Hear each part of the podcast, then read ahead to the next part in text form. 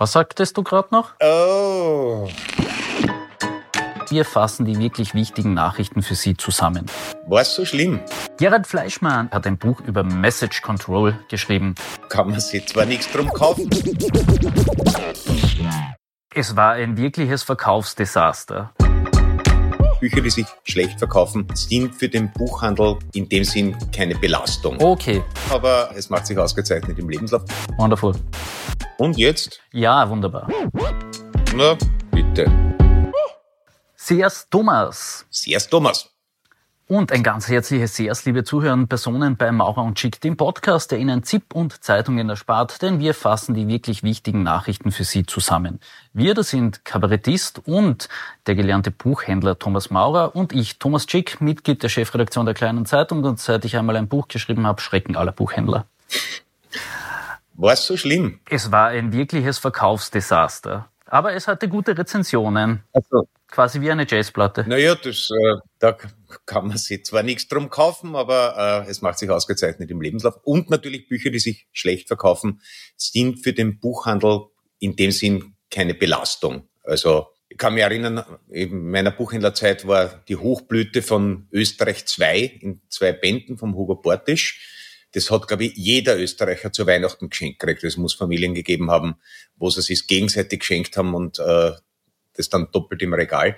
Also ich glaube, wir haben so, und wir waren eine kleine Buchhandlung im 15. Bezirk. Äh, ich glaube, wir haben so an die 350 Exemplare im Weihnachtsgeschäft durchverkauft. Solche große, schwere Briketts, die natürlich der Lehrling äh, umeinander zahlen muss. Also das ist ein Buchhändler-Desaster. Nicht ein Buch, das sich nicht verkauft, da wäre ich nicht schwitzert. Austria in a nutshell. Gerhard Fleischmann, ehemaliger Sprecher von Sebastian Kurz und nun Kommunikationschef der ÖVP, hat ein Buch über Message Control geschrieben. Thomas, äh, ich vermute, du hast es gelesen und deswegen auch gleich die Frage an dich. Würdest du es, sofern du noch als Buchhändler arbeiten würdest, an einen Kunden empfehlen oder an eine Kundin? Ich kann ein Betriebsgeheimnis verraten. Die meisten Buchhändler kennen zwar fast alle Bücher, aber haben sie nicht alle fertig gelesen. So ähnlich geht's mir mit dem Buch vom Herrn Fleischmann. Also er steigt zwar sehr thrillerhaft ein mit der Terrornacht, äh, ohne die Vorgeschichte zu erwähnen, dass es doch ein Versagen des damaligen Innenministers und späteren Kanzlers war. Aber gut, das ist nicht sein Job, das zu erwähnen. Und dann ähm, erklärt er eben, was eigentlich auch fürs Selbstverständnis ganz interessant ist, historische Beispiele, wo Leuten fälschlich äh, die Atlantiküberquerung vom Lindbergh, der gar nicht der erste war und so weiter. Und ähm, daraus leitet er ab, wie wichtig das ist, dass man halt sich im Zweifelsfall, wenn ich es richtig verstehe, auch mit Erfolgen schmückt, die man gar nicht gehabt hat. Und das erklärt nachträglich äh, vielleicht auch ein bisschen was von der Kommunikationsstrategie. Be bemerkenswert an diesem Buch ist ja, dass es überhaupt erschienen ist, finde ich, denn äh, Fleischmann spinnt ja jetzt den Gedanken, er hat es nur geschrieben, um das Ganze als Trägerrakete für seine internationale Karriere zu verwenden, die im Dezember gestartet wäre. Äh, es wird in keinem einzigen Interview, und ich habe da leider wirklich sehr viele dazu gelesen, erwähnt, was diese internationale Karriere äh, hätte sein können, wo dann eben die ÖVP dazwischen kommen ist und man natürlich Ja sagt, wenn die ÖVP fragt, ob man Kommunikationschef wird. Ähm, Ja, wenn die ÖVP fragt. ja, äh, hast du am Wiener Gossip ähm, Market da irgendwie was gehört, was aus Fleischmann hätte werden können, international betrachtet? Ich weiß es nicht. Man hört immer, dass der Steve Bannon äh, einen europäischen Ableger äh, vorhat oder schon initiiert hat, aber der hat jetzt, glaube ich, gerade juristische Probleme äh, in den Vereinigten Staaten.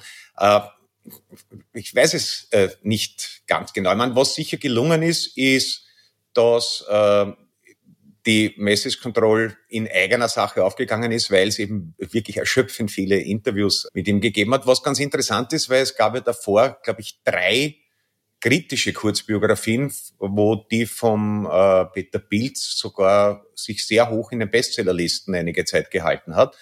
Und da gab's, glaube ich, keine äh, Interviews dazu oder ganz wenig und vor allem kein Zeit im Bildauftritt. Also man muss sagen, wenn, wenn man ihn am Erfolg misst, dann ist er ein, ein, ein guter PR-Manager. Also so viel Fleischmann war in der Öffentlichkeit äh, zumindest noch nie. In den Redaktionsstuben ist, ich nehme an, du hast ihn auch äh, kennengelernt. Äh, ich behaupte sogar, ich bin dafür verantwortlich, dass der Herr Fleischmann überhaupt wieder in der ÖVP tätig ist. Denn zwei Tage vor Bekanntgabe dessen, dass er Kommunikationschef der ÖVP wird, war ich bei einem Hintergrundgespräch mit Kanzler Karl Nechhammer und habe dort gefragt, ob er sich nicht ein wenig nach Message Control sehnt. Anlass dafür war, dass August Wöginger, Caroline Edstadler und der steirische Landeshauptmann Christopher Drexler sich laufend widersprochen haben darin, wie die Europäische Menschenrechtskonvention auszulegen sei oder weiter auch äh, entwickelt werden könne. Und irgendwie der Kanzler hat da ein wenig einen inspirierten Eindruck auf mich gemacht, als ich diese Frage stellte, muss ich gestehen. Also der hat so einen Heureka-Moment gehabt. Das heißt, du du bist schuld. Also du hast dir jetzt als politischer Journalist den Fleischmann selber wieder eingebrockt. Genau, Journalisten sind immer schuld. Das ist etwas, was man festhalten sollte. Äh, ein anderes Detail, das in dieser ganzen ja, aber, aber, Zeit... Ja? Ich wollte nur kurz fragen, also wie, wie, wie, also ich höre ja, dass der im äh, persönlichen Umgang also zwar wie ein sehr enger Freund äh, gewesen sein soll, der sich fast täglich äh, nach dem Befinden erkundigt, aber nicht immer ganz herzlich. Kannst du das äh, bestätigen. Ich kann es nur aus zweiter Hand bestätigen. Meiner Handynummer ist er nicht habhaft geworden bis dato. Ah, naja, aber die muss doch zum Finden sein.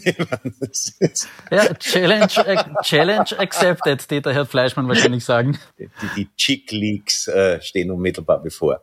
Weil, also ich kenne schon Leute, die halt man muss dann ja doch anheben. Also es nutzt ja nichts, wenn du die Nummer blockierst oder äh, die Mails direkt in den Spam-Ordner äh, weiterleitest als politischer Journalist. Das kann man sich privat erlauben, aber ich weiß nicht, ob der Herr Fleischmann an privaten Menschen interessiert ist oder nur an öffentlichen.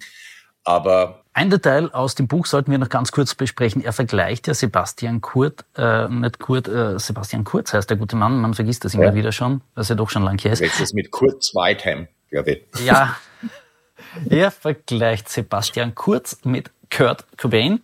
Äh, ein Satz, äh, den man da noch anfügen musste, der Herr Fleischmann bezieht ja da seine Expertise daraus, dass er in den 90er Jahren selbst in einer Rockband mitgespielt haben macht. Marc, äh, der Bassist in besagter Band war übrigens Leo Zemeliker und der war unter Werner Feimann Pressesprecher im Bundeskanzleramt. Ich glaube, dann haben Sie in den äh, Probepausen sich vielleicht intensiv äh, über Inseratenkorruption unterhalten, man weiß es nicht genau. Aber ein interessantes Hobby für äh, junge Rockmusiker. Aber der Vergleich ist natürlich doch so wie soll man sagen, er hat insofern eine poetische Qualität, dass man nicht gleich von selber drauf kommen wird. Das ist ja, kann man sagen, Originalität, wenn man das als äh, literarisches Kriterium nimmt, äh, Originalität ist dem Vergleich nicht abzusprechen. Ich glaube aber, dass es dem Kurt Cobain jetzt doppelt leid tut, dass er sich umgebracht hat, weil ihn das außerstande setzt, da äh, vielleicht das richtig zu stellen. Na, endlich eine Nachricht mit einer Frau. Aber was für eine? Sarah Wagenknecht, prominenteste Vertreterin der deutschen Linkspartei, verfasste zusammen mit der Publizistin Alice Schwarzer das Manifest für den Frieden, in dem der deutsche Bundeskanzler Olaf Scholz aufgefordert wird, nach dem russischen Überfall auf die Ukraine der Ukraine keine Waffen mehr zu liefern, sondern sich an die Spitze einer Allianz für den Waffenstillstand zu stellen. Mittlerweile, Stand 14. Februar, haben über 400.000 Menschen dieses Manifest für den Frieden bereits unterzeichnet. Ähm, bevor wir inhaltlich auf einige Kritikpunkte, die da laut wurden, eingehen, lieber Thomas, möchtest du noch was Nettes über die beiden Frauen vorwegschicken? Oh, naja, äh, sie, in dem Video haben sie so einen ausgelassenen, äh, beste Freundinnen über die Generationen äh, hinweg Vibe. Also sie haben sehr viel Spaß an der Aufnahme dieses Videos und aneinander, ganz offensichtlich. Und es hat ein bisschen den, also es hat ein bisschen den Vibe einer, einer Werbung für, ich weiß es nicht, glücklich durch die Menopause Produkte oder sowas. Also so ähm, BFFs, äh, Best Friends Forever Vibe irgendwie. Also das bringen sie gut rüber und andererseits kontrastiert es dann aber diese heitere Ausgelassenheit ein bisschen mit dem Thema, beziehungsweise dem, was äh, implizierterweise passieren würde, wenn man diesen Appell erhört. Genau, denn auch Gregor Gysi, eine andere Ikone der deutschen Linken, sagte bereits im Mai 2022, Waffenlieferungen zu verweigern sei indirekt identisch mit der Leugnung des Rechts auf Selbstverteidigung. Also da ist eine ganz tiefe inhaltliche Debatte, wie Deutschland und wie die Europäische Union sich eben gegenüber der Ukraine verhalten solle, losgezettelt worden. Ähm, erstaunlich auch, welche anderen Proponenten jetzt noch unter den ersten Unterzeichnern dieses Manifest für den Frieden waren. Äh, Wally Export, die Künstlerin, ist mir da aufgefallen, auch Peter Weibel, auch nicht unbekannter Medienkünstler, ähm, hat mich ein wenig verblüfft, muss ich ganz ehrlich sagen. Ja, Martin Sonneborn hat mich auch äh, ein wenig unangenehm überrascht, weil den habe ich eigentlich für genau. Das, das ist ein scharfes Messer in der Bestecklade gehalten. Und zur, zur Erklärung für Zuhörerinnen und Zuhörer, das ist äh, ein Satiriker, ehemaliger Chefredakteur der Zeitschrift Titanic und Europaabgeordneter für eine Partei, die sich nennt Die Partei. Also die haben auch ein Alleinstellungsmerkmal schon im Namen festgesetzt. Wobei bei ihm bin ich mir da immer noch nicht ganz sicher, ob das nicht irgendeine andere Infiltration von Satire ist innerhalb dieses äh, Manifests. Na, ich, ich, ich habe den Eindruck, äh, das, das, das meint er ernst. Und ich, ich, ich fand ja äh, die Dinge, die er da so aus dem Parlamentsalltag immer wieder publiziert hat, sehr aufschlussreich und, und wertvoll und teilweise auch äh, satirisch gelungen. Aber da fehlt mir angesichts nämlich auch der Unterkomplexität dieses, äh, dieses offenen Briefes die, die Nachvollziehbarkeit, ja, wie, wie jemand mit der Vorgeschichte in der Ecke landen kann. Also ich bin auch äh, Zivildiener und alles und bin jetzt sicher kein, kein leidenschaftlicher Belizist. Nur in der Situation, in, wo ein Land das andere überfällt und dass der Aggressor auch ganz offensichtlich keinerlei Interesse an irgendeiner Verhandlungslösung hat und man äh, auch aus der Geschichte ganz gut ableiten kann, dass jeder Kompromiss nur ein Zwischenstopp wäre, um das wieder losgehen zu lassen. Da ist die Forderung nach, natürlich wäre es gescheit, wenn es eine Verhandlungslösung gäbe und der ganze furchtbare Scheiß endlich aufhört. Aber wie das gehen soll, steht in dem äh, schlauen kleinen äh, Manifest nicht drin. Ja, ähm, da, da gibt sich eine andere Frage, die du mir vielleicht beantworten kannst, weil ich mir nicht ganz sicher war, ob das Satire oder einfach nur ein Verschreiber war, ist mir auf dem Kurier aufgefallen. Äh, da gab es zwischenzeitlich 14. Februar die Schlagzeile, Österreich wird Ukraine nicht an Tanner ausbilden. Ja, die habe ich auch gesehen. Die hat mir viel Spaß gemacht. Äh, ich fürchte, es war ein Verschreiber, weil sie schon mal, weil sie die, die Frage stellt, was wäre der praktische Nutzen an Tanner ausgebildet zu sein äh, in, in, in einer Konfliktsituation. Also das hat sicher einen praktischen Nutzen, an Tanner ausgebildet zu sein, wenn du zum Beispiel ohne Qualifikation äh, ein öffentliches Amt einnehmen möchtest. Das soll im Umfeld der Frau Tanner in letzter Zeit gehäuft vorgekommen sein. Wobei es mir, also natürlich hat man sofort die Idee, wie geht das, wie, wie schaut das aus. Also ich würde mich schon äh, gern, also für eine Reportage mal probehalber äh, einen Tag an Tanner ausbilden lassen, um zu schauen, wie das ist. Aber ich, wie gesagt, ich fürchte, es ist einfach ein Vertipper gewesen. Genau, äh, der Kurier hat wenige Stunden später die Schlagzeile dann auch korrigiert. Äh, seither ist klar, Österreicher wird Ukrainer nicht am Leopard 2 ausbilden. Das ist ein, ein deutscher Panzer, also Panzer deutscher Produktion, wo österreichische Soldaten eben auch Soldaten aus Tschechien und Ungarn ausbilden im Rahmen einer militärischen Zusammenarbeit. Ja, aber wem viele beim Anblick von Claudia Tanner nicht als erstes der mächtigste Kampfpanzer der Erde. Oder auch eine sehr äh, mächtige Raubkatze. Ja, ja, der Leopard. oi, oi, oi, oi, was ist denn da los? Lieber Thomas, haben wir eigentlich im ersten Beitrag geklärt, was Snus ist oder Snus. Ja, äh, das Snus, wir, auf den Snus äh, haben wir vergessen. Äh, willst du es enthüllen? Soll ich enthüllen, was das Snus Also es, es ist durchaus interessant und nachdem ich ab und zu mal inhaltlich eingelesen bin, im Gegensatz zu dir, kann ich das gerne machen. Snus bedeutet strategisch notwendiger Unsinn und ist eine Art der Kommunikation, die der Herr Fleischmann eben auch in seinem Message Control Buch darlegt. Das heißt, wenn ein Thema irgendwie schon aufkochend ist, dann nimmt man einfach einen kompletten Unsinn her und probiert das eigentliche Thema damit zu überlagern. Bestes Beispiel, was Snus ist, hat in dieser Woche Claudia Plackholm geliefert. Die Jugendstaatssekretärin hat Kipferl verteilt, um damit einen Kontrapunkt zu setzen gegen die Klimakleber, die in Wien auch aktiv waren in dieser Woche. Ähm, jetzt hat das Ganze für sie schon eine recht gute Dimension. Allerdings hat es sich noch zugespitzt, denn die Klimakleber haben vor der Sezession nach circa 8 Uhr geklebt. Claudia Blackholm war lange vor 8 Uhr am Schwarzenbergplatz unterwegs und hat dort Kipferlern verteilt. Das heißt, sie war zur falschen Zeit am falschen Ort.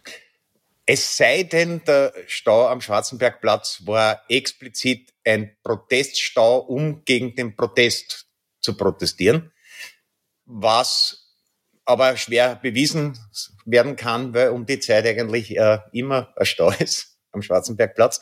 Also sie hat eigentlich an, in einem ganz am, äh, normalen Stau äh, Kipferl verteilt. Vielleicht auch ein Hinweis darauf, warum immer beklagt wird, dass so wenig qualifizierte Leute in die Politik gehen wollen, wenn du damit rechnen musst, dass du äh, deine Energie, Intelligenz und Tatkraft dafür verwendest, äh, zur falschen Zeit am falschen Ort äh, Süßgebäckstücke zu verteilen. Ähm, man, ja, es ist eine attraktive Alternative zur Bäckerei äh, Hilfskraft. Äh, 15.000 ungefähr im Monat ist eine Entlohnung, auf die ganz wenig Ankerverkäuferinnen oder so äh, kommen. Aber es ist natürlich auch ein bisschen entwürdigend, sofern man in der Lage ist, Entwürdigung zu fühlen, was wahrscheinlich Voraussetzung ist, eben das gar nicht fühlen zu können, äh, um tatsächlich äh, in die Politik zu gehen, so wie momentan kommuniziert wird. Aber vielleicht ist ja dann äh, überhaupt äh, das Gepäckstück oder das, das, das Feingebäck in Zukunft äh, ein, ein überhaupt das Mittel der politischen Kommunikation im, im mhm. Kommen. Ne? Also du, durchaus eine denkbare Variante, denn einen Tag später sind dann die Klimaaktivisten hin zur ÖVP gezogen, haben dort Semmeln verteilt, weil die ÖVP ihnen die Zukunft versemmelt. Und wie du es schon angesprochen hast, da gibt sich jetzt schon äh, ein, durchaus ein Potenzial aus Süßgebäck oder grundsätzlich Gebäckstücken so irgendwie politische Kommunikation ja, ja. zu entwickeln. Also ich, ich komme ja aus Kärnten, du weißt, welcher Schmäh jetzt aufgelegt kommen muss, bitteschön. Äh, ich vermute, der Bunschkrapferl Sozialist. Er liegt nahe, oder? Fällt dir noch was Besseres ein? Für, für alle, für alle, die es nicht kennen, außen rosa, innen braun. Äh, und, und, immer mit einem Schwips, immer mit einem Schwips, das darf man nicht vergessen. Immer mit einem Schwips, genau, ja, ja, genau. Das, Verzeihung, das habe ich unterschlagen. Naja, es, die, die, die Gewerkschaft könnte natürlich äh, dann Lohnerhöhungsverhandlungen äh, untermalen mit Backeln, mit Breseln, also 12,2 äh, Prozent oder es gibt Breseln wäre eine Möglichkeit oder man könnte äh, unsinnige äh, Vorschläge mit dem, im, Wienerischen gibt es zumindest die Vera Wegerl, ja, äh, das da, äh, oder dumm, dumm wie Brot, sagt der Deutsche gern. Also da ist, ist glaube ich, einiges, einiges drinnen, ja. Leere Kalorien. ja, aber es, ich, ich, ich stelle es mir, mir schon äh, verstörend vor. Also wenn du dann in der Früh im Stau stehst und die ganz normal ärgerst, dass du im Stau stehst und dann klopft jemand an die Scheibe und du denkst, na gut, du riechst du schon den Euro her, damit du den im Becher hast. Und dann sagt aber die Claudia Blackholm, wir haben da eine ganz gute Idee gehabt, wir geben dir jetzt ein Croissant. Oder was? Ich weiß, also ich, mich, mich hätte es irritiert, aber ich, ich fahre ja aus Gründen vor allem um die Uhrzeit nicht mit dem Auto. Ja gut, vielleicht war auch das der große strategische Hintergrund von Claudia Blackholm, so die Menschen mehr zum Radfahren, Fußfahren und ähm, Öffi-Fahren zu bewegen. Ja, weil die äh, Wahrscheinlichkeit dann von ihr mit Süßgebäck bedrängt zu werden verschwindend gering ist. Das müsst ihr erfunden haben. Der Quatsch kann ja eigentlich nicht wahr sein. Eine Schlagzeile, die ich im Rolling Stone gelesen habe und dann noch einmal nachschauen musste, ob das wirklich das Jahr 2023 ist. Und ja, das ist es. Äh, Donald Trump kündigte in internen Kreisen an, wenn er wieder ins Amt kommt und wieder US-Präsident wird, dann könnten auch längst vergangene Hinrichtungsmethoden wieder eingeführt werden. Unter anderem spekuliert er da über Hängen oder die Guillotine. Mhm. Na, äh, Schießungskommando hat er doch auch vorgeschlagen. Auch. Fire Squad. Yes, ja? auch, auch genau. Das, das, das kann auch darin vor. Ja, und es, es, es wird ja auch äh, jemand zitiert, dass er auch schon ein bisschen drüber reflektiert hat, ob man das nicht äh, dann gleich als Fernsehshow machen könnte. Genau, da, das war dann die Gener das, das war der juristische Aspekt der Generalprävention, weil er dachte, äh, die Menschen könnten dann doch ja vor Gott noch gerecht äh, werden wenn sie so etwas ansehen müssten. Also, wobei er, er hat einen letzten Rest Humanismus sich bewahrt und hat gesagt, es wäre nicht der Moment des Sterbens, sondern nur knapp davor. Das würde er filmen lassen. Ah ja, na dann. Ja, ja, na. Also es ist, ich meine, natürlich ist mittlerweile, äh, was, was diesem Hirn entspringt, äh, eh schon fast nicht mehr angemessen kommentierbar. Aber es, man, man könnte sie auch zusammenlegen mit Waterboarding oder sowas, was ja, glaube ich, nach wie vor also unter Obama hat, hat das verboten, dann hat äh, Trump wieder explizit erlaubt und vom Biden ist mir nicht geläufig, ob er sich dazu geäußert hat.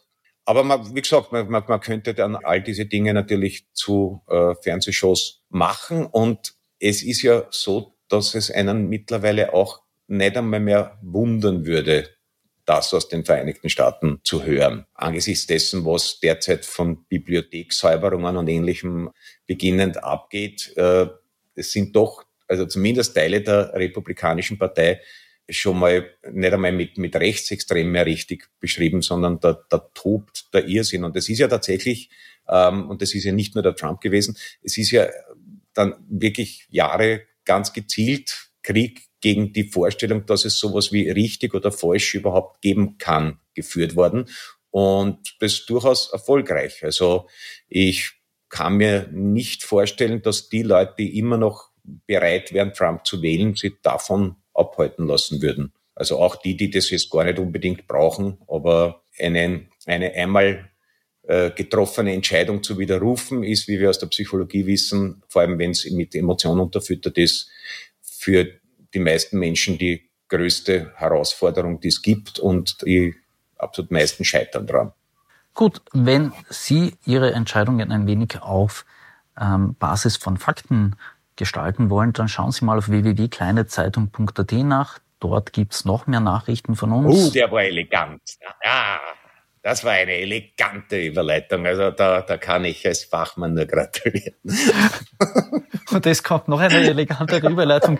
Falls Sie noch mehr lachen wollen, hören Sie sich bitte auch noch einmal die Pre-Roll an, also den Werbespot vor unserer Sendung. Äh, ich habe gehört, lieber Thomas, man kann da irgendwie einen Urlaub mit dir buchen und anderen Kabarettisten. Schau, ja. Wie, stimmt das?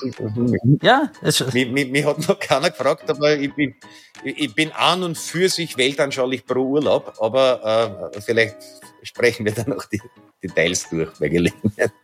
Genau. Und die dritte elegante und damit auch letzte Überleitung, die überlasse ich dir, damit du auch was arbeitest, mein lieber Freund. Wir verabschieden uns, wie stets, mit einem bewährten Doppelpunkt. Tschüss und schleicht euch. Wonderful